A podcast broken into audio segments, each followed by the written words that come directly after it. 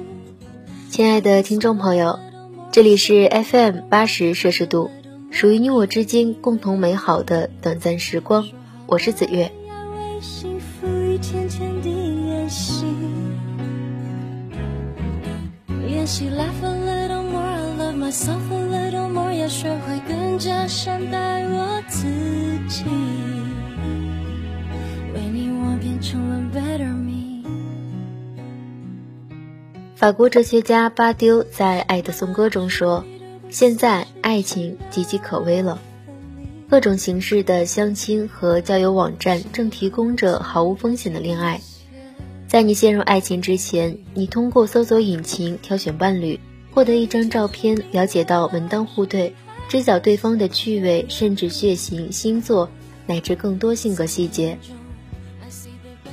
爱情不再是处理自我与他者的关系，而是持续又固执地展示了自我逻辑的延伸。他者成为了可评估之物，被切割成部分，人们谨小慎微地权衡着对方的缺陷和不尽如人意。在恋爱中还不错，恰好是理性经纪人的算计原则，而我喜欢则保留着微弱的完整性。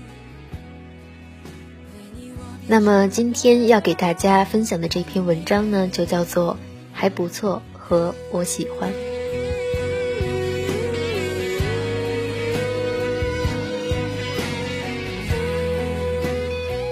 在接下来的两个月里，我粗略的数了一下，通知我即将举办婚礼的幸福可人们一共有八对，收到请柬三张，其中异国恋、异地恋、爱情长跑超过四年的有两对。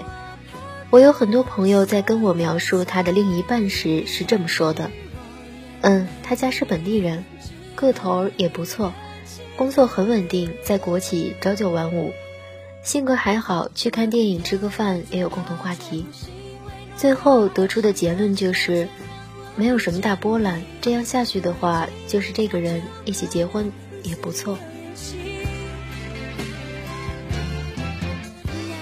我前段时间在看《我可能不会爱你》，完全是出于对陈柏霖恋恋不断的花痴和少女时期集他于一身的幻想。印象最深的有两个片段，一个是李大人那位骄傲的朋克妹妹跟他说：“以后要是有那么一个人跟我在一起，只是因为觉得我还不错，而不是爱我，我一定会扇他两个大耳光。”一个是李大人对痛哭流涕不想放手的 Maggie 说。那你喜欢的究竟是我这个人，还是因为我这个人恰好符合你所罗列的条件呢？我由此记得，我曾经问过一个我喜欢也喜欢我的小伙一个问题，想必每一个姑娘都会问过。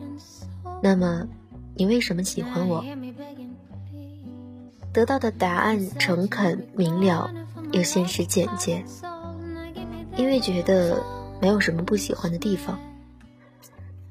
在当下的我觉得这个回答听了极不舒服，又不好发作。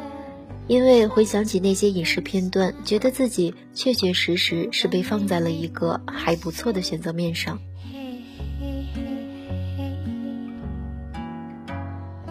在这一年里，断断续续的被老妈在对象问题上念叨了几次。由于家庭的氛围和传统，长辈们觉得早结婚不会是一件坏事，并且在听到和见到的众多长久婚恋关系中，多数人是年少时期就登记办证了。于是时不时就会从老妈口中知道了诸如同事家画画很棒的儿子，初中时语文老师的侄子。还有的澳洲留学回来的儿子和大学时同学家的儿子已经快升副机长等等之类的青年小伙们，长辈们帮你挑对象的条件总会现实很多，不过不尽如人意的地方是总会出现一些转折。他在央美学建筑，但是跟你一样高；他工作稳定，收入不错，但是不在南京。他个性老实，老爸以前是某某局局长，但是比你大九岁。他前途光明，人也靠谱，但是总是飞来飞去，工作繁忙。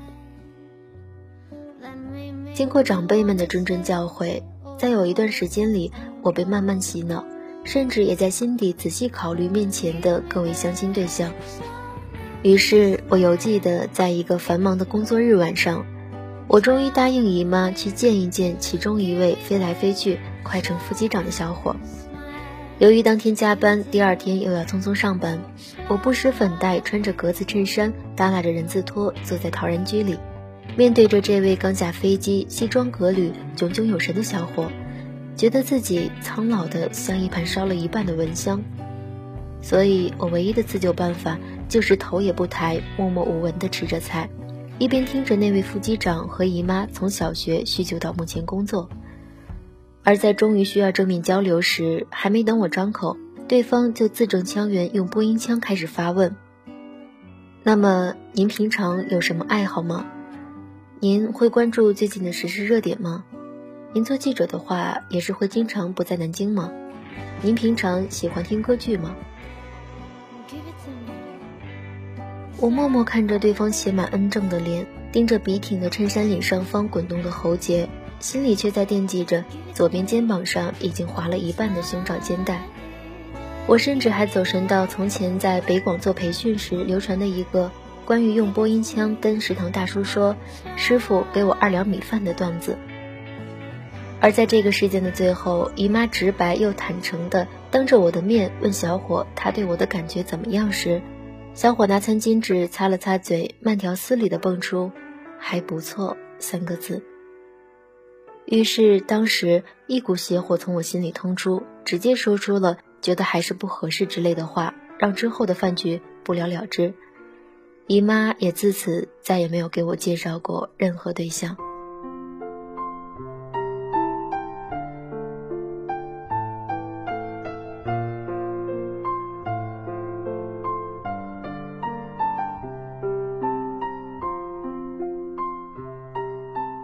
是呀，有的时候我是生气的。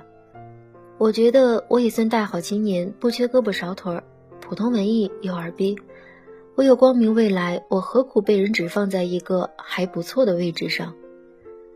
我曾经也抱着李大人妹妹的想法，风风火火过了二十几年，喜欢过优秀的、靠谱的，或者幼稚的、花心的小伙，同时也被温柔的、执着的喜欢过。为什么到了结尾？还要坐在一个难以下咽的餐馆里，受着相亲对象的评价与指点。可是生活偏偏在很多经历之后出现转折，因为在之后的一些日子里，在想起曾经说我还不错的对象们时，自己却确确实实的动摇了，只因为觉得对方也还不错，这样开始一段还不错的恋爱。也是可以的，接下来去过一种还不错的生活，也是可以的。嗯，个子不高也是可以的，因为工作不错。嗯，工作一般也是可以的，因为个性积极是潜力股。嗯，性格很闷也是可以的，因为家庭条件优越。嗯，家庭条件尚可也是可以的，因为忠厚老实。我一直打心眼里佩服一些人。这些人对某一种爱好或者生活里某一项事物有种热衷的、执着的、不会随着岁月消逝的喜爱的热情。比如西河里，对于话剧和表演背着台词、吃着盒饭却津津有味的孩子们；比如早已毕业多年却每次话剧专场都风雨无阻回来观看的朋友们；比如做着薪水微薄但却乐此不疲努力工作的人们。或者对于一盆栀子花养了几十年如一日的老爷，演话剧没有酬劳，没有加分，但是我喜欢。看话剧需要时间，需要熬夜，但是我喜欢。做的工作工资不高，房租紧迫，但是我喜欢。养花草需要耐心，需要细心，但是我喜欢。由此而来的。异国异地恋，距离太远，不在一个空间，但是我喜欢。他性格不好，家庭条件不好，但是我喜欢。他蓬头垢面，不修边幅，插科打诨，抠鼻放屁，但是我喜欢。未来不确定，还需要打拼，但是我喜欢。并且我一直在想。这里的我喜欢，不是这个也可以，那个也行的喜欢，不是配合心情，一不开心就放下的喜欢。这里的我喜欢，是除了这个就不行的喜欢，是换了他谁都不可以的喜欢，并且这个喜欢不会因为岁月的磨砺而消融，不会因为生活的改变而变淡。我喜欢扛个机器就跋山涉水跑新闻做采访，而不是喝着茶水翻着报纸闲坐办公室的还不错。我喜欢翘二郎腿啃鸭脖，在家抱着 DVD 看电影，而不是精心装扮坐在电影院吃着爆米花还不能很大声的还不错。我喜欢热气腾腾的总餐干休所的涮羊肉。而不是细心精致吃顿饭饿半死的新街口港式甜品般的还不错。我喜欢聊豆瓣、聊电影、聊王小波，打字时时不时会出现好的骂亲或者各种符号的短信，而不是喜欢歌剧还是大提琴或者打字中的祝你工作顺利的还不错。在一年前的今天。冬天刚刚来到南京的时候，我就说：“爱之于我，不是一蔬一饭，不是肌肤之亲，是疲惫生活的英雄梦想。”我还说，希望一年以后的自己再回头看时，觉得自己成长了许多。我不知道判断一个人是否成熟的标准里面，会不会也加上类似“如何选择还不错”和“我喜欢”之类的话。从前我们在校园里，在课堂上，我们有充分的时光和热情去接纳、经历一个我喜欢的感情，抱着这份我喜欢去选择、去等待、去相信、去感受甜蜜或者暗藏心酸。可是如今走走停停，站在了又一个车水马龙的路口，每个人都在急匆匆走着，生怕一个懈怠就掉了队。于是，我们选择了一份还不错的职业，选择了一个还不错的恋人，过着今后还不错的人生。我们对事物有了新的认知，有了事业，有了新的同事朋友，唯独最缺的就是时间。我们有时间坐在电脑前刷半天的微博，却没时间好好了解一个人。就仅仅一个还不错，就把陌生的对方搬到对象的位置上衡量。我记得很久以前喜欢的一篇文章里这样说：天下女子或是男子，若求得只是一个玩伴、一个恋人，那尽管敷衍，按年龄、身高、体重、月薪、星座去寻，容易得很。你若求的是风雨同舟，求的是心心相印，求的是秉烛夜谈，求的是夫唱妇随，求的是恩爱夫妻共白首，就不要以为爱是一见钟情、门当户对就可以天长地久的事情。我也一直相信“好事多磨”和“来日方长”这样的词，比一见钟情和拎包入住来的靠谱得多。我也一直庆幸自己还算幸运，做着一份我喜欢的工作，身边有一群我喜欢的密友。那么，在文章的最后，我依旧要写下：希望明年的自己，希望以后好多年后，经历千回百转、跋山涉水的自己。带着一个我喜欢的英雄梦想，面朝着一个我喜欢的不再事与愿违的未来走下去。如果非要加上一个，那就在别人或好或坏的关心你的生活怎样时，淡淡的回答一句：还不错。夜风轻轻灰色朱颜飞花乱成